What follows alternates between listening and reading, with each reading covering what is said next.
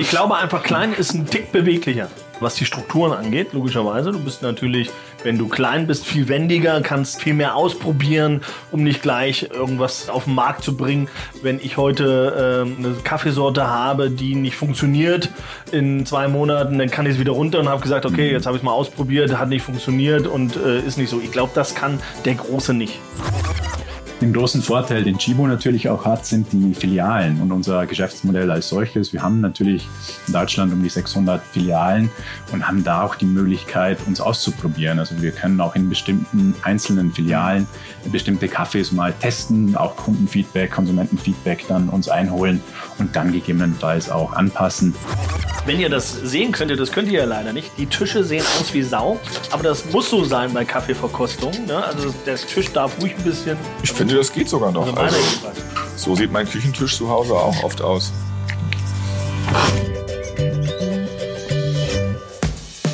Fünf Tassen täglich. Der Chibo Podcast. Moin, habt ihr euch auch schon einen Schluck Kaffee gegönnt? Jetzt wäre die beste Gelegenheit, denn dieser Podcast macht Lust darauf. Ich bin Ralf Potzus und ich bin dieses Mal umzingelt von Kaffeeexperten, Spezialitätenröster und Großröster. Wir klären heute, wird hier im Kaffeebusiness gegeneinander oder miteinander gearbeitet? Ja, vielleicht kennt ihr ja die Fernsehshow Klein gegen Groß mit Kai Pflaume. Da betteln sich Kinder und Erwachsene und der vermeintlich überlegene Erwachsene, der hat da oft das Nachsehen. So, aber heute brauchen wir keine Pflaume, wir haben die Bohne. Wer ist jetzt besser? Oder besser gesagt, haben die kleinen Kaffeeröster gegen die großen überhaupt eine Chance? Was kann klein, was groß nicht kann? Wo fängt Industrie an und wo hört sie auf? Ist der Kaffee von Großröstern schlechter? Ja, weil Mainstream und so. Decken Spezialitätenröster wirklich die Bedürfnisse der Kaffeefans ab? Gibt es Gemeinsamkeiten zwischen groß und klein? Und wann hört der Moderator endlich auf, weitere Fragen zu stellen? All die erwähnten Kaffeefragen, die klären wir heute. Und wo geht das besser als an einem Ort, an dem Kaffee zubereitet, geschlürft und getestet wird? Wir sind heute in der Kaffeeakademie bei Chibo in Hamburg. Mit mir in diesem Kaffeetempel sind meine drei Gäste. Erik Brockholz, Moin. Markus Meusburger Guten Morgen. und Benjamin Wiedegren. Ja, moin. Eigentlich moderiert Erik die Sonderfolgen mal eben nachgeschenkt, doch heute ist er als Kleinröster vertreten. Er ist Röstmeister, Barista und Fachberater. Und seine Mission? Zeit für guten Kaffee. 2019 hat Erik seine eigene Marke Kaffee Brewder gegründet. In behutsamer Handarbeit wählt er dort die Bohnen sorgfältig aus, röstet den Rohkaffee und zelebriert die rituelle Zubereitung mit traditionellen Brühmethoden. Zweimal wurdest du bereits für den besten Filterkaffee Deutschlands ausgezeichnet und du warst Vizemeister der alljährlichen deutschen Röstmeisterschaft. Ja, ich finde, in deiner E-Mail-Signatur dürftest du also ohne schlechtes Gewissen den Titel Kaffee-Experte tragen. Schön, dass du heute da bist, Erik. Moin, danke für die Einladung. Habe ich noch eine Auszeichnung vergessen? Absolut, ich bin zweifacher deutscher Vize-Röstmeister. Also man könnte sagen, Bayer Leverkusen der Kaffeeszene. Markus Meusburger, der Kaffeeeinkäufer, ist für die Kaffeespezialitäten im Hause Chibo zuständig und kennt sich aus mit der Kaffeeernte direkt vor Ort. Markus hat zum Beispiel in Brasilien gelebt, mit den Farmern vor Ort gearbeitet und dort lokale Nachhaltigkeitsprojekte koordiniert. Außerdem weiß er genau, wie der brasilianische Kaffeemarkt tickt. Er überprüft regelmäßig den Zustand der Kaffeebäume und kennt dort die Plantagen besser als sein eigenes Wohnzimmer. Ja, Kaffee ist immer in seiner Nähe und für seinen Job muss er auch manchmal bis zu 80 Tassen Kaffee trinken. Herzlich willkommen, Markus. Hallo Ralf. 80 Tassen im Jahr oder in der Woche? 80 Tassen ist tatsächlich richtig, täglich, allerdings nicht trinken, sondern verkosten. Da ist der kleine, aber feine Unterschied. Beim Verkosten spucken wir den Kaffee ja dann auch wieder aus. Wir trinken ihn also nicht. Ja, und heute mit dabei ist noch Benjamin Wiedegren. Hallo. Ja, moin. Treue Fünftassen täglich Zuhörer, die kennen den Chibo Kaffeesommelier Benjamin natürlich. In jeder neuen Folge überrascht uns Benjamin immer wieder mit neuem Kaffeewissen. Und er hat immer einen Porzellanhandfilter in seiner Nähe und laufend neue Ideen für guten Geschmack. Für Chibo hat der Kaffeeexperte zum Beispiel den Blonde Roast entwickelt. Und heute plaudert Benjamin aus dem Nähkästchen oder vielmehr aus der Brühkammer eines Großrösters. Und mit ihm ist unsere heutige Männerrunde dann auch komplett. Jungs, schön, dass wir hier zusammensitzen. In dieser güldenen Kaffeeakademie. Hier ist irgendwie ziemlich viel Gold am Ja, es Start. ist sehr viel Gold, ne? Das muss mal sehr modern gewesen sein. ich habe es eben schon mal erwähnt, wir befinden uns in der Kaffeeakademie und die ist ja quasi dein zweiter Wohnsitz. Was ist das Besondere an diesen Räumlichkeiten? Vielleicht kannst du es mal so ein bisschen erklären, noch was hier für Geräte stehen. Benjamin. Ja, wir haben ja, also wenn du sagst, ich sehe so ein bisschen Gold, ne, dann äh, bezieht sich das hier, haben sehen wir so ein paar Kaffeeschütten, so ich sag mal so leicht anhistorisiert. Wir sehen hier auch eine Kaffeemaschine, eine große in Gold und äh, das ist sozusagen der Chibo-Filiale nachempfunden, wo es tatsächlich auch diese Schütten gab, äh, diese Maschinen stehen und so. Wir haben eine Ecke hier, die so ein bisschen eine kleine Kaffeebar-Ecke einer Chibo-Filiale nachahmt. Und auf der anderen Seite haben wir dann sozusagen den großen Maschinenpark, weil wir hier eben auch an den Geräten trainieren, so dass beides so ein bisschen möglich ist. Wir können Abläufe quasi aus der Filiale simulieren und gleichzeitig aber auch ein reines Fachtraining hier stattfinden lassen. Erik, du bist für den Kaffee schon weit gereist und warst mhm. unter anderem auf den Kaffeeplantagen in Südamerika. Wo warst du noch so in der Welt unterwegs und wie prägen dich diese faszinierenden Regionen? Was nimmst du da so mit? Eine sehr schöne Frage. Also ähm, Kaffee ist ja wächst ja fast überall am äh, Äquator und mhm. äh, Lateinamerika war zum Anfang nicht gleich auf meiner Karte, also auf meiner touristischen Wanderkarte. Ich war eher so Fernost geprägt. Das heißt, ich war in Thailand. Bangkok war für mich die aufregendste Stadt, die ich bis damals je gesehen habe. Würde ich bis heute noch unterschreiben, dass das eine wahnsinnig verrückte Stadt ist. Malaysia. Das weiteste war tatsächlich Taiwan weil ich es mir dann angeguckt habe, dort aber jetzt keinen Kaffee gefunden habe. Und irgendwann kam tatsächlich dann Lateinamerika und ganz vorneweg Brasilien. Markus, dich zog es schon nach Lima, London und Alfenas und Zog ist hier wörtlich zu nehmen. Du hast teilweise jahrelang in Peru oder in Großbritannien gelebt. Welchen Kaffee hast du dort lieben gelernt? Besonders in London, Markus. Also in, in Großbritannien, muss ich ganz ehrlich gestehen, war Kaffee natürlich immer mit Milch irgendwie in Verbindung. Ich glaube, da hat ein bekannter Wettbewerber oder Mitbewerber von uns auch äh, einen großen Anteil daran. Damals in der Zeit, äh, ist schon länger her, war Starbucks natürlich auch in aller Munde und äh, genau Getränke, Kaffee mit Milch in irgendeiner Form, da bin ich eigentlich reingerutscht in den Kaffee auch.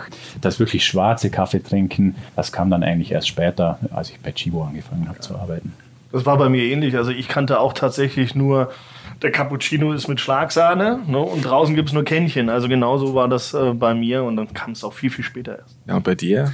Nee, tatsächlich finde ich das ganz spannend, weil das ist jetzt, ich sag mal, diese Coffeeshops im Stile des amerikanischen Vorbildes sozusagen ähm, ja, weiß nicht, 20 Jahre, äh, die ersten vielleicht 25 Jahre in Deutschland. Und mittlerweile ist sozusagen die junge, nachwachsende Kaffeegeneration mhm. komplett davon geprägt. Genau wie Markus das sagt. Ne? Ich habe irgendwie damit angefangen. Mhm. Also die alle haben damit gestartet. Äh, heute distanziert man sich manchmal, weil eben sehr viel Milch, sehr viel Sirup oder so da drin ist und sagt, für den Kaffeegenuss ist es natürlich schön, das ohne zu machen.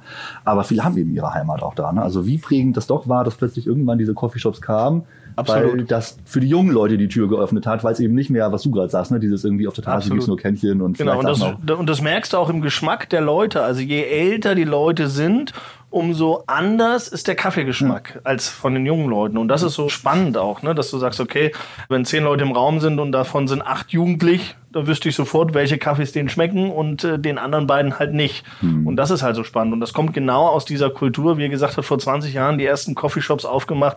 Auch ich habe meinen ersten Coffeeshop zufällig in London damals entdeckt. Also genau so war das, ja. klar. Also und dann, ja, um die Frage zu beantworten, sicherlich bin ich dadurch auch geprägt. Nicht? Also ich habe äh, ja auch meine ersten beruflichen Schritte in Bezug zu Kaffee dort, äh, dort getätigt. Ne? Also ich glaube, da ist keiner mehr dran vorbeigekommen extrem prägend. Und Markus Alfenas kannte ich bisher noch überhaupt nicht. Da musste ich also sogar erstmal googeln. Das ist eine Gemeinde im südlichen Teil des brasilianischen Bundesstaates Minas Gerais. Und der Durchschnittspreis eines Drei-Sterne-Hotels ist dort 24 Euro. Stand im Internet, habe ich gesehen beim Googlen. Also, da hast du, da hast du günstig gelebt. Aber hat das teure genommen. da hast du wirklich gut recherchiert. Ich bin beeindruckt. Es gibt auch äh, eine Handvoll Drei-Sterne-Hotels in Alfenas nur. Von daher mit 24 Euro, das wird schon stimmen. Das muss hinkommen. Man muss aber auch schon sagen, also es ist eine 18.000 Einwohnerstadt und äh, Minas Gerais und vor allem der Süden von Minas Gerais, Erik, das weißt du sicher auch, mhm. ist ja das Kaffee-Epizentrum global, weltweit betrachtet. Also mhm. man über Kaffeeanbau spricht, über Kaffeeproduktion, das ist die Gegend, wo am aller, allermeisten Kaffee auch hergestellt wird, produziert wird und auch exportiert wird, mhm. auch eben nach Europa, nach Deutschland. Und äh, ich hatte da vier tolle Jahre mitten im Kaffeeanbaugebiet, habe sehr viel über Kaffee gelernt, habe sehr viel über Brasilien, das Land, den Kaffeehandel gelernt und äh, profitiere bis heute davon in meinem Job. Ihr alle wart für den Kaffee schon viel unterwegs. Wie kauft man denn als Kleinröster rein? Erik? Ganz unterschiedlich. Theoretisch, wie jetzt gerade Markus gesagt hat, man fährt in die Region und hat dann so eine Art äh, einer Headhunter vor Ort, weil man kann nicht alle Plantagen kennen. Ich wollte gerade sagen, du bist ja nicht selbst auf den Kaffeeplantagen genau, da und also sagst, man- ja, ich nehme mal hier von. Äh, Du kannst Glück Bohnen. haben, dass du mal eine gute erwischst, aber das machst du tatsächlich mit einem Headhunter vor Ort, der sagt, komm, wir fahren jetzt heute mal fünf Plantagen ab oder besuchen drei Plantagen. Meistens sind es nur zwei geworden, weil die Wetterbedingungen doch anders waren, wie man es oft hat, oder die Wege anders waren, wie man es oft hat. Und wenn man sagt, okay, ich bin fünf Stunden unterwegs, dann ist das jetzt nicht fünf Stunden, ich setze mich in den Zug und bin fast in München, sondern fünf Stunden in Brasilien heißt, du hast gerade mal ein paar Kilometer runtergerissen und ähm, nicht viel gesehen. Also das ist dann schon auch sehr anstrengend. Also das hat mit Romantik jetzt nichts zu tun, dass ich jetzt da, ich reise mal durch Brasilien und gucke mir ein paar Kaffeeplantagen an. Ja, du hast hier immer die Zeit im Nacken, weil wenn die eine. Plantage nichts war, dann weißt du, verdammt, ich kann mir noch eine angucken. Ja, das ist vielleicht. eine schwere Arbeit und dann wird ausgesucht, dann wird verkostet vor Ort, dann wird wirklich probiert, geschlürft und dann geht's, äh, ist ich vergleiche das immer sehr gerne mit Weinen. Das sind wie Parzellen. Und du sagst, okay, die Parzelle 1 fand ich besser als Parzelle 5. Und dann kommt man äh, in Diskussionen. Ja, und das ist halt das Schöne und das macht halt wahnsinnig viel Spaß. Und dann am Ende der Woche hat man schon so seine zwei Lieblinge und dann sieht man entweder nochmal aus oder sagt, okay, für den entscheide ich mich. Und wie läuft das dann genau ab? Welche Mengen nimmst du dann? Das ist auch immer ganz unterschiedlich. Wir haben verschiedene befreundete Röster. Als Beispiel in Hamburg, in München, in äh, Hannover, in Berlin. Und in so einem Container passen zwischen 275 und 320 Sack Kaffee. Es kommt darauf an, welches Land du bist, wie schwer so ein Sack ist. Brasilien hat durchschnittlich 60 Kilo, ein Sack Kolumbien durchschnittlich 70 Kilo. Also da siehst du schon, sind die unten. Und es gibt keine Paletten im Container. Also von daher werden die da reingemacht. Und dann kommt es immer ein bisschen drauf an. Es hat ja auch nicht jeder Bauer jetzt äh, von dem Kaffee, ich sag jetzt mal 500 Säcke, ja, sondern der sagt, okay, ich habe leider davon nur 20 Sack, ich habe davon nur 100 Sack. Und von der Ernte, die du jetzt gerade so toll fandest, von dieser Parzelle, habe ich halt leider nur 80 Sack. Und dann nimmt man tatsächlich das, was man bekommt, ne? Oder äh, man nimmt das dann halt äh, nicht, sondern sucht sich was anderes je nachdem, was man braucht. Also Erik stoppt sich den Kofferraum so voll, wie es halt irgendwie es halt gerade geht. geht, ja. Markus, wie kaufst du für einen großen Kaffeehändler wie Chibo ein? Kommst du jetzt nach Alfenas und sagst, so, ich nehme mal eben 70 Hektar äh, von euch mit? Äh, oder wie läuft das jetzt ab? Nee, nicht, nicht, nicht so. Äh, Gott sei Dank auch nicht so. Und äh, klar, ich glaube, das, was Erik gerade beschrieben hat, trifft auch auf uns zu. Äh, zwar in einer etwas äh, größer dimensionierten Art und Weise. Das heißt, die Mengen, die Volumina, die äh, wir handeln, die wir auch einkaufen in den verschiedenen Ursprungsländern, sind natürlich ganz andere. Aber unterm Strich ist es auch für uns so, dass wir auf Containerlotgrößen oder mit Containerlotgrößen arbeiten, eine bestimmte Qualität auch ins Auge nehmen. Auch wir reisen durchs Land, auch wir treffen dort die Produzenten, die Kooperativen und sprechen natürlich auch mit unseren Partnern vor Ort. Nur eine ganz andere Menge natürlich. Ich meine, was, Aber einfach eine ganz andere genau, Menge. Was, Chibo kann mit 70 Sack nichts anfangen oder mit 60. Das sind wir ganz ehrlich. Das ist ja, ist ja aber auch logisch. Ne? Also das sagt der natürliche Menschenverstand schon. Das heißt aber nicht, dass er nicht auf der Suche ist nach genauso äh, tollen Cafés, nur in einer anderen Größenordnung. Aber beeinflusst diese Größenordnung nicht am Ende auch den Geschmack, weil du jetzt eben nicht so kleine Säcke mitnehmen kannst, sondern so groß denken musst und auch einkaufen musst? Man könnte äh, das meinen und das kann in bestimmten Fällen natürlich auch so sein. Stichwort äh, Microlots äh, ist ja auch in aller Munde, gerade bei den kleinen Röstereien. Die werden in kleinen Sack äh, gehandelt. Also das ist, wir sprechen dann von teilweise einem Sack oder zwei Sack bis hin zu 30 Sack. Nichtsdestotrotz ähm, ist es so, dass äh, auch kleine Sackware mal ähm, nicht so gut sein kann. Das Wichtige ist, dass man weiß, was man kauft, wo der Kaffee herkommt, dass man eine transparente Wertschöpfungskette auch vorfindet und eben verlässliche Partner auch vorhat. Und dann ist man in der Lage, eben auch genau die Qualität einzukaufen und zu kriegen, die man sich eben wünscht auch und die man benötigt. Absolut. Und du musst natürlich auch wissen, und das ist, glaube ich, für mich persönlich extrem wichtig, an wen will ich den Kaffee denn verkaufen? was ist denn meine Zielgruppe? Mhm. Wer trinkt denn meinen Kaffee? Kostet der Kaffee jetzt im Verkauf, ich sag jetzt mal 250 Gramm 6 Euro oder sollen 250 Gramm 14 Euro kosten? Das ist ja ein Unterschied. Wer ist meine Klientel? Wer ist meine Zielgruppe? Und ich kann mir vorstellen, dass Markus den einen oder anderen Hammer-Kaffee schon getrunken hat, aber gesagt hat, du kann ich leider nicht verkaufen, weil ich gar nicht die Zielgruppe dafür habe. Ne?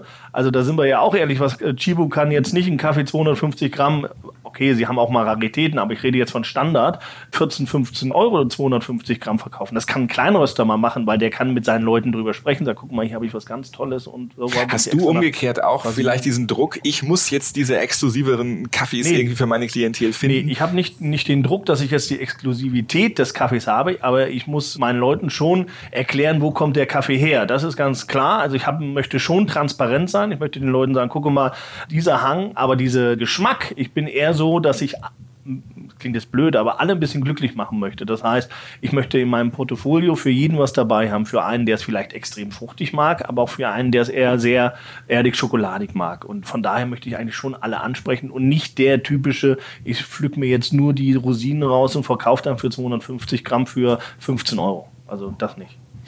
So, Erik, du bist ja auch Barista und nicht nur Einkäufer. Auch Markus ist Experte, Benjamin auch. Und deswegen machen wir jetzt mal so einen kleinen Wettkampf. Klein gegen groß. Wir haben da hinten ein bisschen was aufgebaut. Ihr seht das Super. schon, ja. Mhm. Ähm, und Markus brüht jetzt Kaffees aus verschiedenen Ländern auf, ohne zu wissen, welche Kaffees es sind. Das haben wir vorher schon hier ein bisschen unkenntlich gemacht. Also Markus, du hast selbst auch nicht gewusst, was du da jetzt letztendlich alles da in deiner Hand hast. Ähm, wer weiß mehr oder wer erkennt mehr? Das ist gleich die Frage. Aus welchen Ländern sind die Kaffees? Es geht geht um Ruhm und Ehre mhm. oder von mir aus auch um Ruhm und Ehre, mhm. je nachdem, wie ihr wollt. Korrigiere mich, wenn ich falsch liege, Benjamin. Beim Aufbrühen haben wir locker 93 oder 95 Grad und damit das jetzt nicht so heiß ist und euer Gaumen jetzt hier völlig weggeätzt wird, muss Markus das jetzt schon mal so vorbereiten, dass es gleich abgekühlt ist, äh, wenn ihr den Kaffee durchspült. Genau, wir brauchen jetzt so ein paar Minütchen Zeit, ansonsten würden wir uns tatsächlich sehr verbrennen, wenn wir das jetzt schnell machen wollen. Das wollen wir nicht. Und dann hättest du aber äh, bei allen das gleiche Ergebnis, wir würden nämlich nichts mehr schmecken. ja, und auch äh, generell nie. ja. aber wir können uns ja ein bisschen unterhalten währenddessen, oder? Während genau, ja, so keiner soll sich den Mund verbrennen. Ihr könnt alle Cafés gleich gefahrenlos durchschmecken. Ja. Markus, du gießt schön fleißig auf. Erzähl doch mal, wie du die Kaffees zubereitest, von A bis Z. Was müssen wir jetzt hier alles dabei beachten? Also wir machen hier eine spezielle Verkostungsform und und äh, die läuft nach einem bestimmten Protokoll auch ab. Im Moment, äh, wir haben natürlich die ganze Bohne jetzt äh, gemahlen. Äh, wir haben die in unsere Tassen gegeben und haben in dem ersten Schritt mal dran gerochen. Der Geruch ist ja ganz wichtig bei Kaffee auch. Also wir wollen zuerst mal riechen, was für Geruchsaromen entfalten diese vier Kaffees, die wir jetzt hier haben. Und da meine ich schon deutliche Unterschiede ja. festzustellen. Ich weiß nicht, was Absolut, also ganz unterschiedlich. Ich kann jetzt spontan sagen, ganz rechts ist nicht mein Geruch, mhm. aber es ist äh, ähm, ja. Jetzt mal, du bist es auch eben schon genau beim Aufgießen reingehalten. Der erste Moment ist sehr entscheidend, wenn das Wasser reinkommt, oder? Naja, wenn du, wenn du aufgießt, musst du natürlich gucken, dass du nach Möglichkeit immer gleich aufgießt damit du es vergleichbar kriegst. Ne? Weil ärgerlich ist, wenn du jetzt die Tassen vergleichen willst und die Kaffees vergleichen willst und du hast aber vielleicht irgendwie einen Zubereitungsfehler gemacht, der dann für den Geschmack relevant ist. Und deswegen ist eben schon entscheidend, deswegen waren wir eben auch so konzentriert, dass das alles vernünftig äh, funktioniert? Ähm, und immer auch auf die gleiche Art und Weise. Vielleicht könnt ihr auch mal beschreiben, wie das aussieht. Jeder von euch hat jetzt ja einen Tisch, wo ihr hintersteht. Was ist da so alles drauf? Wie läuft das jetzt ab? Also wir haben jetzt vier Kaffees hier stehen, also vier Tassen im Endeffekt, die mit Kaffee gefüllt sind. Im Moment ist, sind wir ja gute zwei Minuten, also wir haben heißes Wasser über das Kaffeemehl äh, gekippt. Die Tassen sind voll und es hat sich jetzt oben im Endeffekt eine sogenannte Kruste gebildet. Also der Kaffee, der ist jetzt oben an der Oberfläche, das Kaffeemehl zum Teil. Und nach circa vier Minuten werden wir diese Kruste brechen. Dann sinkt das Kaffeemehl auf den Boden der Tasse und dann entfalten sich auch die Aromen. Dann kannst Kaffee. du theoretisch schon trinken je östlicher du kommst, ab Ostdeutschland angefangen, trinken die Leute den Kaffee schon so. Also Polen, Tschechien kannst du eigentlich schon trinken und irgendwann Stopp machen, wenn der Kaffeesatz kommt. Wir machen das anders, wir schlürfen. Ja, professionell, das heißt, wir probieren und könnten, hier vorne steht nämlich ein Spucknapf, könnten noch ausspucken, wenn wir wollen und nicht herunterschlucken. Und warum noch die fünfte Tasse, die mit Wasser gefüllt ist? Die ist auch noch auf jedem Tisch bei euch? Die verwenden wir, um diese Kruste dann, beziehungsweise den Schaum, der an der Oberfläche der Tasse ist, zu beseitigen. Aber wir wollen am Ende, wenn wir verkosten, nach circa 10 Minuten, dann hat der Kaffee knapp 55 Grad optimalerweise. Das ist eine gute Temperatur, um zu verkosten. Dann wollen wir einen klaren Tassenspiegel auch haben. Mhm. Äh, deswegen steht diese fünfte Tasse. Was du vielleicht noch, noch erwähnen kannst, wir haben hier diese besonderen Verkostungstassen. Die sind von außen zwar äh, weiß, ganz porzellanig und von innen aber dunkel. Genau. Das hat den Grund, dass wenn wir jetzt wirklich blind verkosten wollen würden, dann würden wir erst dazu kommen, wenn das alles schon passiert ist und ich habe keine Kruste mehr oben drauf, sondern wirklich nur noch diesen klaren Tassenspiegel, dann erkenne ich keine farblichen Unterschiede.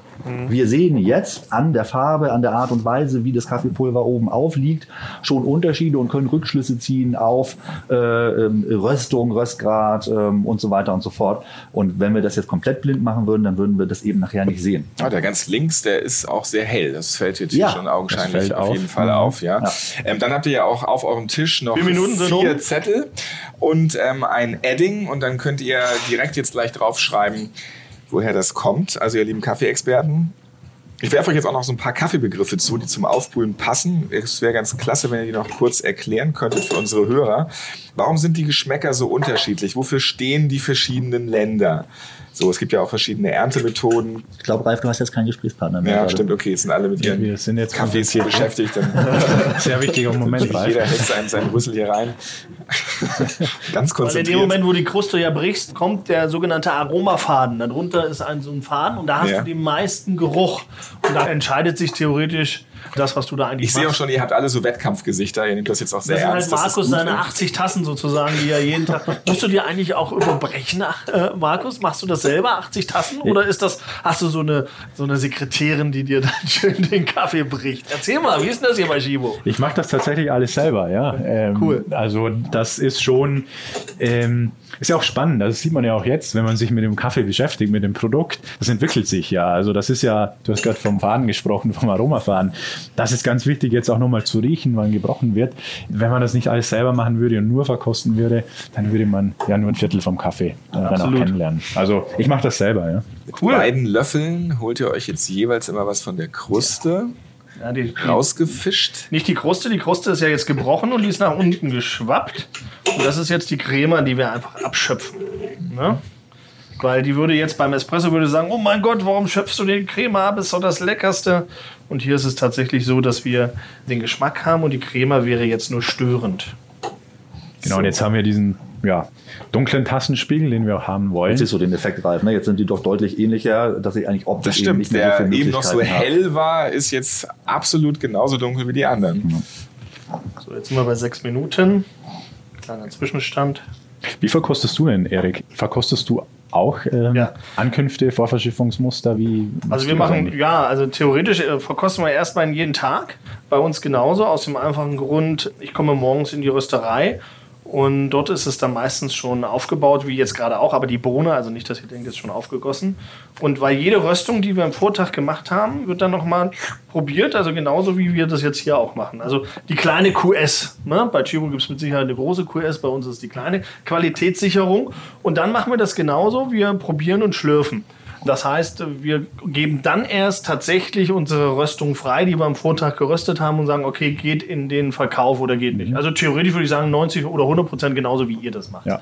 Ihr macht es halt nur in größeren äh, Stilen. Und äh, sonst machen wir das auch mit dem Verschiffungsmuster und mit dem Ankunftsmuster genauso. Okay. Ne? Also genauso wird probiert, weil ich möchte ja nicht, dass es auf einmal anders schmeckt, wie ich es angekauft habe. Also auch da machen wir das, klar. Das machen wir auch, Ganz aber genau. spannend, dass wir auch da eine Gemeinsamkeit haben. Also Ja. Toll. Ja.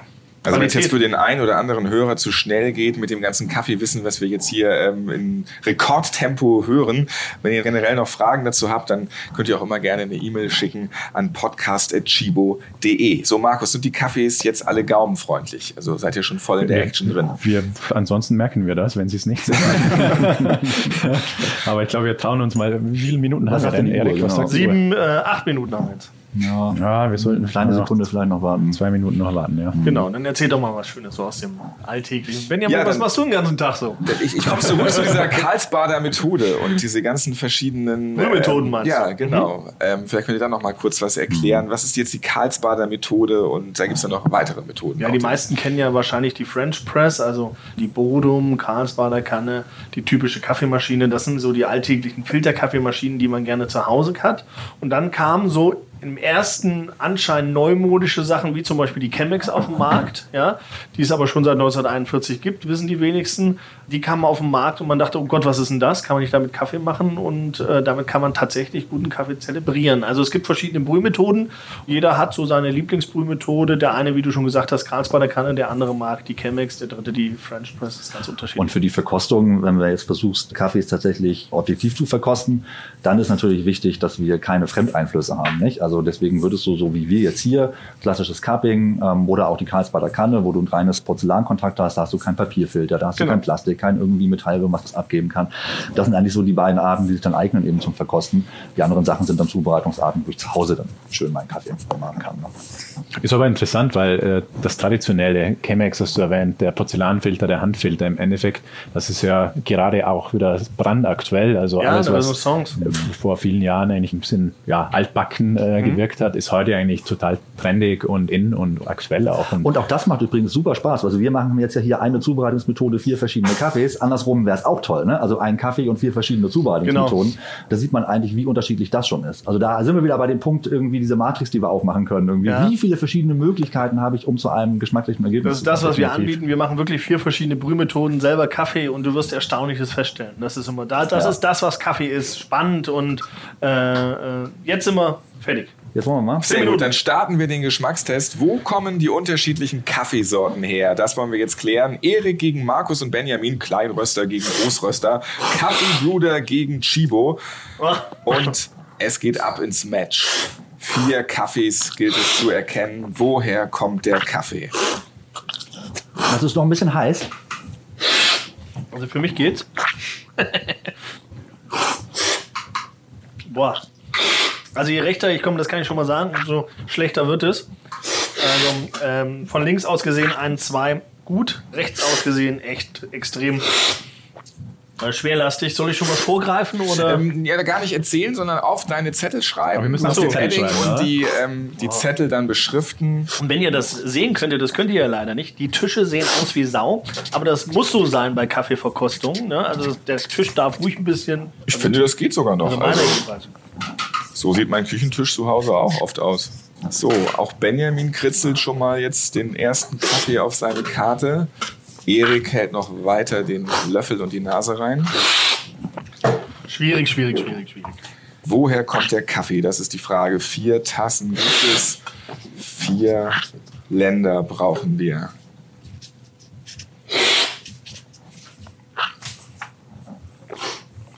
Ist es denn so, wenn man sich nicht sicher ist, dass man dann halt auch wirklich wahnsinnig viel davon letztendlich in den Mund nehmen muss? Man tut es dann, man braucht es eigentlich nicht. Das ist so eine Angewohnheit. Ja, einfach. ja, so ein Angebot, noch ein Löffel, noch ein Löffel, noch ein Löffel. Irgendwann kommt man auch nicht mehr weiter. Aber Irgendwann ist die Tasse auch leer. ja, ja, da muss man fertig sein.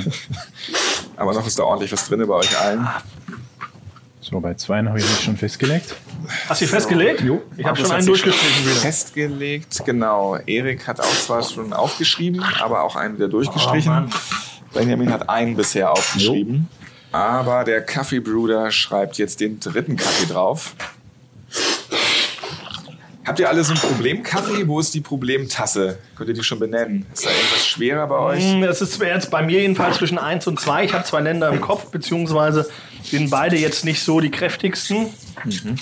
Eher mild. Es wird schwierig. Ich äh, tendiere jetzt, wie gesagt, zwischen zwei. Bei dir, Benjamin? Tja, ich tue mir beim letzten so ein bisschen schwer, der tatsächlich sehr dunkel geröstet ist. Und ich versuchen muss, hier die Röstaromen oder die Aromen, die hauptsächlich aus der Röstung kommen, versuchen von Herkunft zu trennen. Also feine Milde ist es nicht. So, dann legt doch die Karten einfach mal so vor eure jeweilige Kaffeetasse, wo ihr meint, welcher Geschmack kommt aus welchem Land. Hm? Das ist jetzt auch richtig, nicht ist der Spiegel falsch, das irgendwie. Nee, genau, also so. Ja, im okay. Endeffekt. Gut. Ja, ach, ja, die vier, das habe ich, nee, habe ich mir nicht getraut. Mal, mal gucken. Okay, So, jetzt kannst du umdrehen, Erik, die Karten. ich traue mich nicht. Die sind mehrere hingeschrieben, ja. Ja, klar, ich muss es erklären. Gott, habt ihr alle eine Sauklaue. Also hier, Markus kann ich super lesen. Das ist sehr augenfreundlich geschrieben. Aber Erik und Benjamin, der Tiger hat eine bessere Klaue. Ja. Also äh, beim ersten, ich fange mal an, beim ersten habe ich noch Afrika als Überschrift, weil ich äh, Schwierigkeiten hatte, das wirklich dann einem Land zuzuordnen. Ich habe dann noch so Tansania und Kenia als Angebot gemacht. Da habe ich nicht ganz getraut, Äthiopien zu sagen. Da hat mir dann doch so ein bisschen das Plurale noch, noch Hm, gefehlt, gefehlt. ne? Und könnte auch äh, tatsächlich deswegen Kenia nur an zweiter Stelle. Also vielleicht ist es nicht ganz so ostig, wie ich am Anfang dachte. Aber ich würde mich Also auf Afrika festlegen. Ich auch, ich würde mich auch bei Afrika festlegen. Ich würde mich ehrlicherweise auf Äthiopien festlegen. Alles sogar. klar. Ich wür- Okay, fand schon, dass er sehr floral, blumig auch Ja. ist. Also Aber Nummer eins. Nummer eins bei Benjamin Afrika, Nummer eins bei Markus Äthiopien. Ich bin in Lateinamerika, ich bin tatsächlich in Brasilien, weil ich ihn äh, sehr mild fand, im Gegensatz zum Äthiopien. Äthiopien ist ja eher kräftig, ich fand ihn eher mild, nicht so kräftig. Äh, florale Noten habe ich auch geschmeckt, von daher eine leichte Fruchtnote sogar. Von daher würde ich Brasilien sagen. So, und Erik sagt bei Nummer 1 Brasilien. Damit hat Markus einen Punkt. Es ist tatsächlich Äthiopien, das stimmt. Und es ist Chibo, der Bio-Kaffee. So, Nummer 2 schauen wir uns an. Und da sehe ich eindeutig bei äh, Benjamin Brasilien stehen. Ich sehe eindeutig bei Markus Brasilien stehen. Und ich sehe bei Erik Costa Rica. Und Brasilien, aber Brasilien Brasilien, habe ich dann durchgestrichen. genau, und mich dann für Costa Rica entschieden. Es ist aber tatsächlich Brasilien. Super. Und es ist sogar dein Kaffee. Es ist der Super. Kaffeebruder Sehr gut. Ähm, Guter Kaffee. Brasil Cape Branco. Genau, von Cap- Capim Branco, von äh, Ismail Andrade, ein sehr schöner und äh, toller Kaffee, milder Kaffee, wie man ja auch schmeckt. Aus ne? Cerrado, ne? Genau, Ja. aus der Rado-Region. Kann ich Nur empfehlen. Also Markus zwei Punkte, Benjamin ein Punkt. Sehr schön. Erik noch null Punkte. Wir sind beim dritten Kaffee. Und da sehe ich bei Benjamin. Ich habe äh, Kolumbien aufgeschrieben, also ich würde, hätte mich festgelegt schon auf Mittelamerika und bin dann mal nach Kolumbien gegangen. Das gibt ein Das stimmt tatsächlich nicht. Ähm, Ich habe mich für Guatemala entschieden. Ja. Auch ich war in Zentralamerika. Ja. Das Schöne ist, ich war auch bei Kolumbien, ne, habe mich auch für Kolumbien entschieden. Also ja, also es ist interessant, dass Erik und Benjamin beide Kolumbien geschrieben haben und Markus hier ausbricht mit Guatemala. Insofern hat Markus schon wieder recht. Das ist tatsächlich Guatemala. Nicht schlecht. Das ist auch der Chibo Kooperativer Homa. Kaffeecrema mild. Sehr schön, toll. Den habe ich selber gekauft auch, deswegen war das ein Du bisschen hast, okay, das ist Also, der, den du gleich erkannt hast. Den habe ich erkannt, ja. Ja, gut. Nicht schlecht. Drei Punkte schon. Jetzt gibt es noch den letzten, den vierten. Und Benjamin, da hast du Guatemala aufgeschrieben. Jetzt kannst du dir schon fast denken, dass das vielleicht nicht ganz so richtig ist. schon. Markus hat Indonesien aufgeschrieben. Und ich war in Afrika, habe ein bisschen Uganda aufgeschrieben, tendiere jetzt aber fast auch zu Indonesien. Jetzt nach dem Abkühlen. ich kann schon mal so viel verraten. Markus hat diesmal nicht recht. Gott sei Dank. Indonesien ist tatsächlich falsch. Guatemala ist aber tatsächlich auch falsch. Hatten wir gerade eben gehabt. Und Afrika ist tatsächlich auch falsch. Ne? Wo war so hin? Es ist tatsächlich Kolumbien. Und es ist auch wieder deiner Kaffeebruder, Columbia La Mejuana. La Mejuana. Mejuana. Hm, schöner, kräftiger Kaffee, morgens aufstehen. Gut. Also damit hat Markus eindeutig gewonnen. Drei von vier erkannt, nicht schlecht. Äh, Benjamin, du hast auch ein Pünktchen gemacht. Uh. Äh, Erik, du hast tatsächlich keinen, aber äh, waren gut. zwei auch von dir dabei. Also du musst Super. bei deinen Kaffee trinken. Absolut. Klasse. Ja, also aber ich kann es nur jedem empfehlen. Man macht das ja super selten äh, zu Hause tatsächlich, dass man sich mal so vier, fünf Kaffees äh, kauft und nebeneinander stellt. Aber das ist eigentlich immer der erste große Aha-Effekt, äh, was Kaffee alles kann, weil das schmeckt so wahnsinnig unterschiedlich. Das ist echt toll. Ja, also finde ich auch, die Runde war sehr, sehr differenzierend unterschiedlich auch. Und ja, ähm, Und es kommt natürlich noch auf die Röstgrade an. ne? Das muss man fairerweise auch sagen. Also wenn du jetzt den Vierer zum Beispiel siehst, ne? Ja. So, welche Produkte sind bei Kleinröstern und welche bei Großröstern im Portfolio? Stichwort Raritäten, also Premium-Kaffee und so weiter. Was sind hier die typischen Unterschiede zwischen Groß- und Kleinröster? Was kann klein, was groß nicht kann? Lange Pause. Ne? Jetzt haut sich keiner. was kann, Jetzt was kann klein, raus. was groß nicht kann. Ich glaube einfach, klein ist ein Tick beweglicher. Was die Strukturen angeht, logischerweise. Du bist natürlich, wenn du klein bist, viel wendiger, kannst viel mehr ausprobieren, um nicht gleich irgendwas auf den Markt zu bringen. Wenn ich heute ähm, eine Kaffeesorte habe, die nicht funktioniert in zwei Monaten, dann kann ich es wieder runter und habe gesagt, okay, jetzt habe ich es mal ausprobiert, hat nicht funktioniert und äh, ist nicht so. Ich glaube, das kann der Große nicht. Der kann nicht einfach mal was auf den Markt nehmen und nach zwei Monaten sagen, oh, Mist, hat nicht funktioniert. Ist es so, Markus? Also hast du eine besondere Verantwortung? Wenn du mal äh, ja, daneben greifst, dann war das das fürs ganze Jahr, oder wie?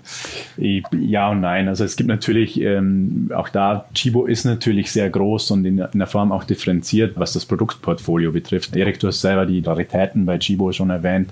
Das sind limitierte Editionen zum Beispiel, wo wir auch die Möglichkeit haben, eben mal was auszuprobieren, etwas äh, spitzer zu werden, auch was das Geschmacksprofil betrifft, auch Konsumenten mal zu überraschen mit neuen Ursprüngen, mit neuen Kaffees, mit neuen Kaffeevarietäten. Da haben wir schon die Möglichkeit, wenn wir über das Permanent-Sortiment sprechen, dann sind wir sicher etwas schwerfälliger mhm. wie ein kleiner. Den großen Vorteil, den Chibo natürlich auch hat, sind die Filialen und unser Geschäftsmodell als solches. Wir haben natürlich in Deutschland um die 600 Filialen und haben da auch die Möglichkeit, uns auszuprobieren. Also wir können auch in bestimmten einzelnen Filialen bestimmte Kaffees mal testen, auch Kundenfeedback, Konsumentenfeedback dann uns einholen und dann gegebenenfalls auch anpassen. Soll heißen, wir kaufen natürlich große Mengen, aber wir kaufen auch hin und wieder wirklich Sackware. Also ich mhm. selber habe auch schon einzelne Sack gekauft für ein Coffee Festival oder für Produkttests. Auch da haben wir eine gewisse Flexibilität. Aber das ist ja auch das, was viele, glaube ich, auch nicht wissen. Oder ähm, ich wusste es zum Beispiel auch nicht so, ähm, dass man ja auch stark trennen muss von Chibo-Läden. Ja, und Chibo im Supermarkt, also allein vom Geschmacksportfolio, was dort angeboten wird. Oder sehe ich das falsch? Nö, das ist eigentlich nicht falsch. Markus sagt das ganz richtig. Das ist natürlich ein absoluter Segen, den wir haben, dass wir eben auch die Filialen haben, wo wir Sachen ausprobieren können. Mhm. Und das nutzen wir auch extrem viel. Nicht? Also es gibt durchaus ja auch bestimmte Kaffeeprodukte, ähm, die wir nur in den Filialen anbieten. Also wenn ich die haben muss, dann muss ich eine Chibo-Filiale schon besuchen. Und ähm, um, um diese die, zurückzukommen auf die Frage, ne, mit dem, was kann der Kleine, was mhm. kann der Große, ist das ist ein wesentlicher Faktor, Menge natürlich. Ne? Das Sichtbare für alle im Land, was Shibo hat an großen bekannten Marken, das ist natürlich sehr starr und das ist da. Und dahinter, entweder in der Filiale oder einfach nur bei uns zum Testen, haben wir natürlich auch die Möglichkeit, alles rumzuprobieren. Aber mit 60 Sack, was du vorhin gesagt hast, das Beispiel, da können wir keine, also wo sollen wir das, ne? Klar. Dann kriegt jede Filiale, jeder Supermarkt eine Bohne. Ähm, das, ist aber auch spannend. Das ist auch spannend, ne? Bei den ganzen Filialen überall andere Geschmäcker. ja, aber das ist auch für so einen Kleinröster halt insgesamt spannend, mal hinter so eine großen Fassade mhm. zu gucken. Also das finde ich schon. Ich kenne Röstkollegen, die haben gerade mal ein Kilo Röster und sind jetzt Röstmeister oder äh, Röster produzieren extrem wenig und dann gehst du mal in so einen großen äh, oder kommst mit großen Röstereien in Kontakt, wo du denkst, wow, was ist das überhaupt? Wie, wie viel dreht man da überhaupt? Also das ist, glaube ich, auch die Ehrfurcht, die man dafür hat und wir sind ja alles Kollegen und eins verbindet uns extrem und das merkst du ja hier auch, das ist die Leidenschaft zum Produkt, ne? also die Leidenschaft zum Kaffee und der eine macht das halt im großen Stil und der andere macht das halt im kleinen Stil, aber beide haben sie Leidenschaft. Alles supi, auch ein gutes Stichwort. Ähm, wir sind Kollegen. Was sind denn so die Gemeinsamkeiten zwischen groß und klein? Naja, also der eine Punkt, natürlich, der ist irgendwie die Begeisterung fürs Produkt. Das ist, glaube ich, da ist kein großer Unterschied, ob du nun irgendwie 60 Sack kaufst oder äh, ein paar Container, das musst du haben. Und ähm, dann hast du natürlich eine ähnliche Verarbeitungskette. Nicht? Also letztlich ist es ja relativ egal, ob ich im großen oder im kleinen Stil das mache. Ich muss mir genau die gleichen Fragen stellen. Ne? Also wie vorhin, wie du gesagt hast, wem will ich das eigentlich verkaufen? Genau. Was darf oder soll es am Ende eigentlich irgendwie kosten? Wo will ich das verkaufen? Und wie muss ich es dann auch vielleicht irgendwie rösten? Muss ich noch irgendwem erklären, wie man es vielleicht zubereitet? Oder also das sind ja alles so Fragen, die sind relativ gleich. Genau. Ja, also die Problematiken sind die gleichen, sie äußern sich dann sozusagen einfach nur natürlich auf eine andere Art und Weise, weil wenn ich jetzt ein Ladengeschäft habe, habe ich sehr viel intensiven Kontakt zu meinem Kunden. Wenn ich, ich sag mal, nur Handelsröster bin, habe gar kein Ladengeschäft, dann habe ich den Regalauftritt und mehr Kommunikation habe ich nicht. Und da ändert sich das dann so ein bisschen. Ne? Da geht das dann auseinander. Aber die Grundsatzfragen sind natürlich immer die gleichen. Und fairerweise muss man auch sagen, ich röste jetzt schon seit über 16 Jahren Kaffee. Ja, und ihr könnt mir glauben, ich habe schon schlechteren Kaffee getrunken von sogenannten Kleinströstern als äh, große Industrieware und ich habe natürlich auch schon viel, viel besseren getrunken. Also das immer zu sagen, ey, die Großen sind alle ganz schlecht und die Kleinen sind nur gut, das ist auch Blödsinn, weil jemand, der röstet und überhaupt keine Erfahrung hat und denkt, ach, ich schmeiße jetzt einfach mal die Bohnen rein und wenn sie braun sind, sind sie braun und dann schmeckt das schon und jetzt habe ich sie vielleicht den tollen Kaffee mit Hanglage in Brasilien gekauft, dann wird er schmecken. Nee, das ist nicht so. Also auch wenn der Großröster Blockbuster den Mainstream bedienen muss, muss er nicht automatisch schlechter sein. Definitiv nicht. Na, ich glaube, wenn du schlecht wärst und den Mainstream bedienen willst, dann hast wäre du nicht Schwierigkeiten. Absolut, wäre nicht du musst groß. relativ viel bedienen. Ja, und wir Kleinen haben ja auch davon äh, oder profitieren ja auch davon. Das darf man ja auch nicht vergessen. Also man schmeckt ja schon dann einen Unterschied, ob ich jetzt aus, im Supermarkt von einem großen kaufe, egal welcher Name da drin steht, oder ich äh, gehe mal zu einem vernünftigen Kleinröster, der vernünftige Ware macht, der auch sich auskennt mit der Bohne, dann schmecke ich schon einen Qualitätsunterschied, gar keine Frage. Aber der ist preislich ja schon ganz wichtig, weil allein im Kilo ja Kaffee schon 2,19 Euro Kaffeesteuer mit drin ist. Das wissen die wenigstens. Das machen wir ja bei uns in unseren Seminaren, dass wir die Leute aufklären. Die kommen zu uns und sagen, hey, ihr trinkt zwar jeden Morgen dieses wunderschöne Getränk, ja, aber nicht nur damit ihr wach bleibt, also als Koffeinkick, sondern soll ja auch noch schmecken. Und dann zeigen wir schon die Unterschiede, was Kaffee alles sein kann. Ne? Weil Kaffee ist tatsächlich wie Wein. Es kommt auf die Bodenbeschaffenheit, auf Anbauhöhe und Sonneneinstrahlung an. Und theoretisch ist es total logisch, dass Kaffee aus Indonesien anders schmeckt wie Kaffee aus Brasilien, weil allein der Boden schon anders ist. Und decken Spezialitätenröster wirklich die Bedürfnisse der Kaffeefans auch ab? Also kannst du das machen als Kleinröster? Oder Ja, das was ist sagst wieder eben? prozentual. Ne? Also du hast ja immer nur deinen Nischenmarkt sozusagen. Ja? Die, das ist ja wirklich, wie äh, Benjamin auch gesagt hat, wenn du jetzt ein Röster bist, der ein kleines Ladengeschäft hat, dann deckst du vielleicht deine Hut ab. Also alles, Mhm. was rum ist, dein Kern. Aber du wirst niemals München auch noch abdecken können, weil du hast gar keinen Bezug dazu, außer du machst es jetzt in dieser heutigen Zeit online natürlich, was auch gar keine Frage ist. Aber du kannst ja dein Produkt niemals in die Welt groß hinausschreien. Das kannst du immer nur um deinen eigenen kleinen Horizont machen. Darum gibt es ja auch mittlerweile Röstereien, die wie Pilze aus dem Boden stampfen, weil sie halt wirklich sagen, ach guck mal, ich probiere das mal und schau mal. Aber du kannst, die Großen können es flächendeckend abdecken. Und um jetzt im schönen Kaffeebild zu sein, wenn du jetzt mal voll ins Schwarze triffst, Mhm. Erik, wie reagierst du auf gesteigerte Nachfrage als Kleinröster? Also wie kannst du sowas abfangen? Ja, es gibt auch wieder mehrere Möglichkeiten. Wenn jetzt einmal, jetzt sind wir in Brasilien, dann haben diese 60 Sack gekauft, als Beispiel, ne? dann sind sie halt alle. Ne? Wenn sie alle sind, sind sie alle, kann ich nicht nochmal irgendwie herzaubern. Ich kann mich auf die neue Ernte freuen und hoffen, dass sie genauso lecker ist oder vielleicht noch leckerer wie vorher. Und dann müssen wir halt sagen, so super, aber Brasilien heute leider aus. Ne? So, letzte Runde.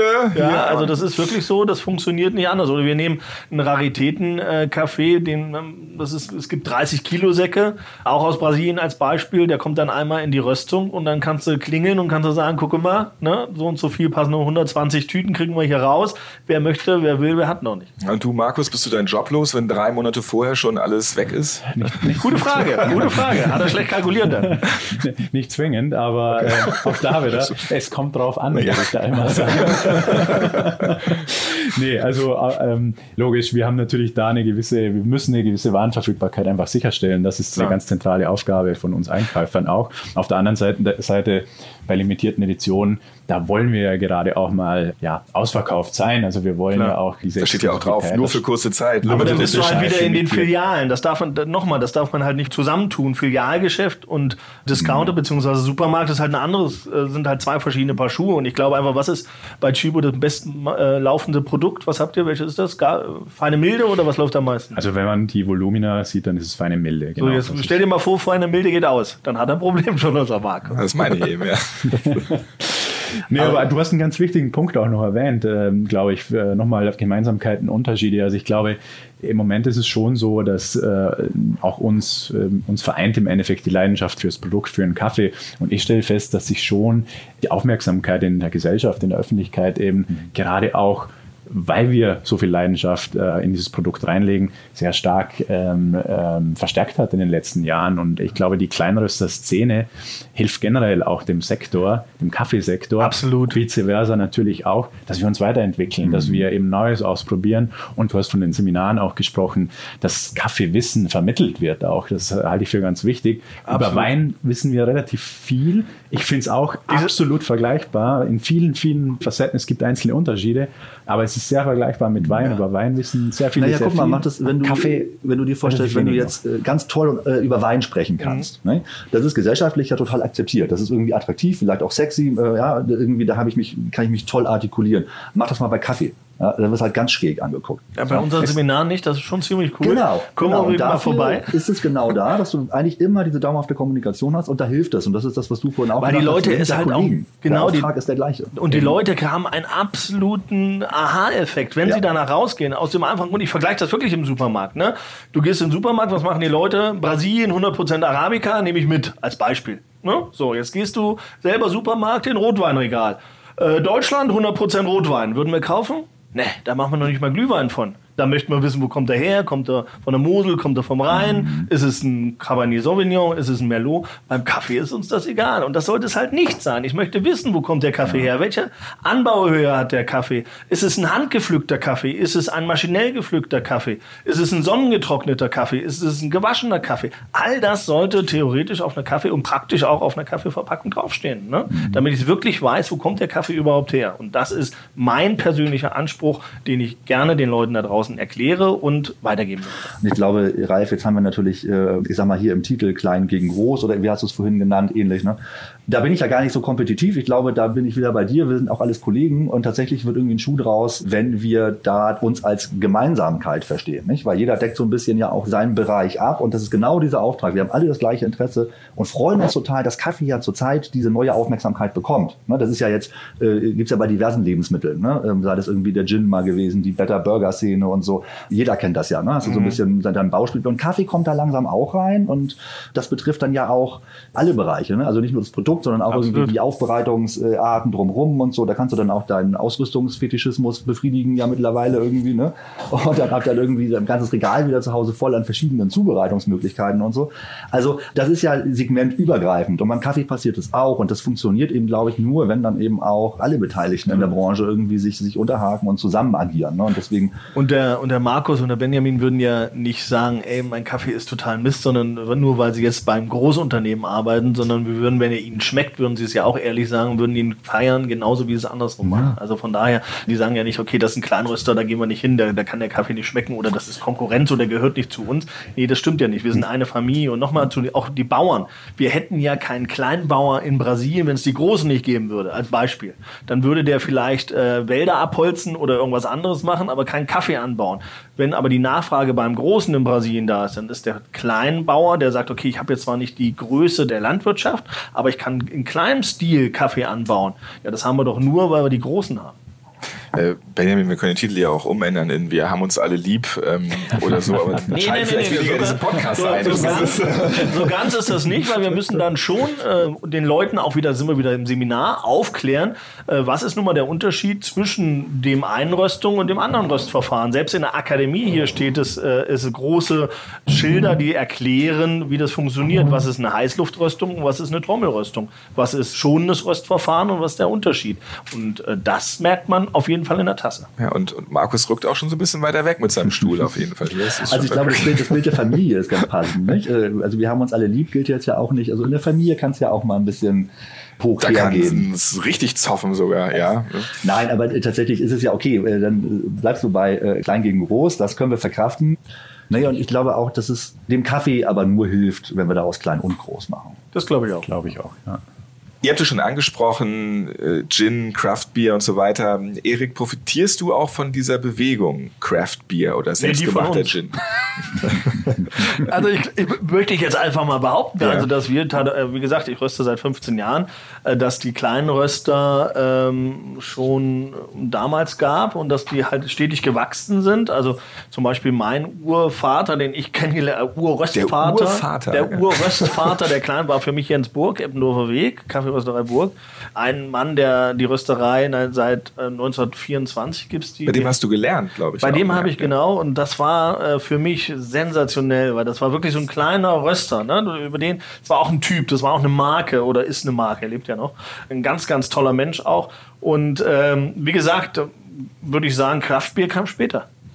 Da gibt es ja auch so kuriose Mixe. Sowas spricht mich ja auch an. Und ist das auch so, dass vielleicht die jüngere Generation eben genau damit begeistert wird und dass die jetzt eben, du hast es vorhin erwähnt, Benjamin, an gute Geschmäcker jetzt herangeführt mhm. werden dadurch. Also diese Szene macht es möglich, dass es jetzt auch im Kaffee einfach noch viel mehr Geschmäcker und Qualität gibt. Es ist vielfältiger. Ne? Das, es hilft der Vielfältigkeit. Und gut ist natürlich immer so, bei Geschmack ist es schwierig zu werden, aber du ja. kannst natürlich in die Vielfalt gehen, die es tatsächlich gibt. Absolut. Und das ist dann die Analogie auch wieder zu anderen Bereichen und grundsätzlich der Trend, ich nehme mir mehr Zeit für ein bestimmtes Produkt, was vielleicht früher ein reines Konsum nebenbei Produkt war, ne, bei Kaffee beschäftige mich jetzt ganz anders, habe einen ganz anderen Zugang dazu, äh, der wirklich irgendwie vollumfänglich Es wird ja ist. auch wertiger. Eben. Ne? Ne? Es wird ja auch wertiger, das Wertige ganze geht hoch. Thema. Und dann möchte ich aber auch natürlich als Belohnung für meinen ganzen Aufwand ganz gerne, dass mein Geschmack getroffen wird.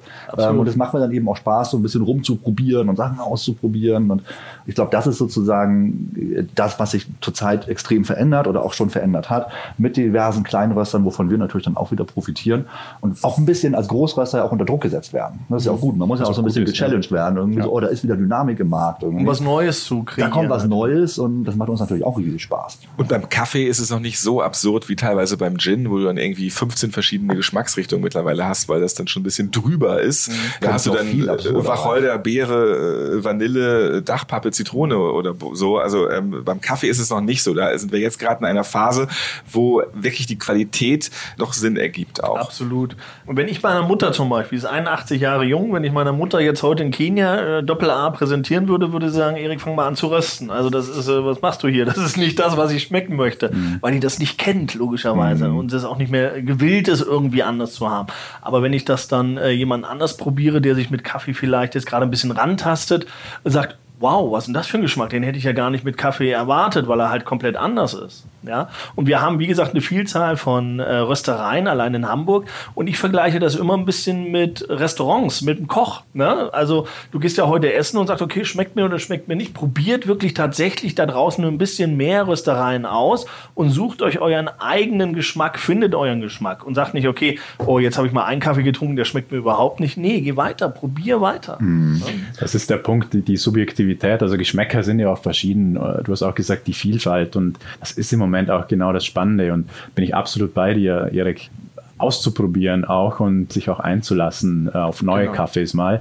Manchmal schmeckt es dann nicht so, aber ich glaube, man lernt dadurch den Kaffee besser kennen. Man setzt sich dann auch mit dem Kaffee auseinander und wird da sehr, sehr viele positive Erlebnisse auch machen. Bei Kleinröstereien, aber auch bei größeren Röstereien. Naja, und ich glaube auch, das ist ein Weg. Wir sind da am Anfang. Ne? also definitiv, irgendwie tatsächlich über Geschmack im Kaffee viel mehr zu sprechen.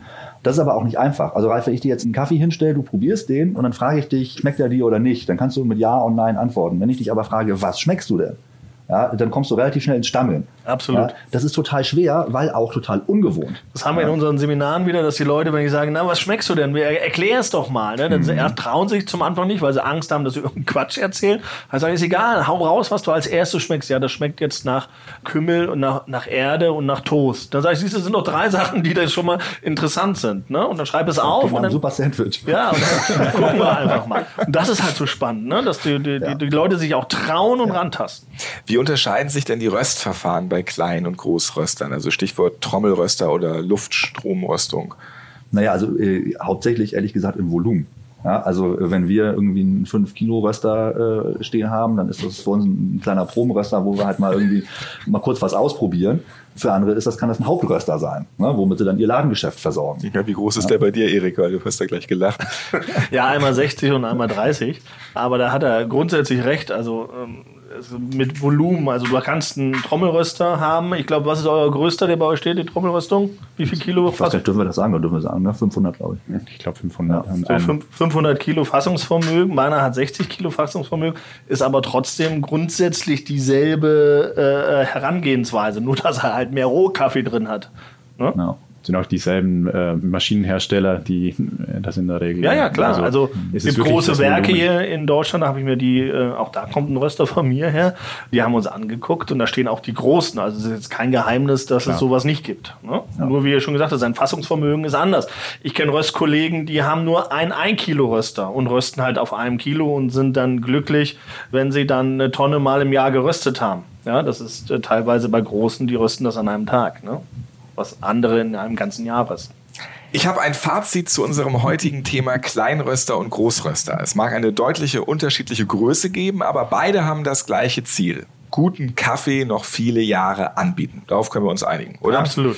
Es gibt kein Gegeneinander, sondern ein Miteinander. Auch da ein Haken drunter, oder? Jo. Ganz unterschiedliche Herangehensweisen gibt es. Jeder hat sein Spezialgebiet und seine Zielgruppe. Und durch die vielen verschiedenen Geschmacksrichtungen gibt es auch hier wieder herrliche Überschneidungen. Und ich glaube, so sollte dann auch die Kaffeeszene bleiben die nächsten Jahre. Dann kommt da noch ganz viel Interessantes und Leckeres zustande. Und darum sage ich zum Ende der heutigen Folge sehr gerne, es heißt eigentlich nicht Kleinröster gegen Großröster, sondern mit. Also Kleinröster mit Großröster. Zusammen geht es immer besser. Und dann ist auch der Wiedegren glücklich. Das hat er vorhin ja schon gesagt, dass doch eigentlich alle zusammengehören. Das war's für heute. Schön, dass ihr zugehört habt. Vielen Dank an meine Gäste. Ich bin Ralf Potzus und wenn euch diese Folge gefallen hat, dann hört euch gerne die anderen Folgen an von fünf Tassen täglich. Zum Beispiel die Folge Äthiopien, du Ziege. Jared Dibaba und Jan Wagenfeld, die schlürfen sich da durch das Herkunftsland des Kaffees und machen die erste Kaffee-Blindverkostung, die es in einem Podcast gab und spucken da auch ordentlich rum. Ja, so ähnliche Action, wie wir sie vorhin hier hatten. Übrigens, alle bisherigen Folgen könnt ihr natürlich auf allen Podcast-Plattformen eurer Wahl hören und abonnieren. Von Amazon Music über Early Audio bis Podbean ist da alles dabei. Bis zum nächsten Mal. Tschüss. Ciao. Tschüss. Fünf Tassen täglich. Der Chibo Podcast.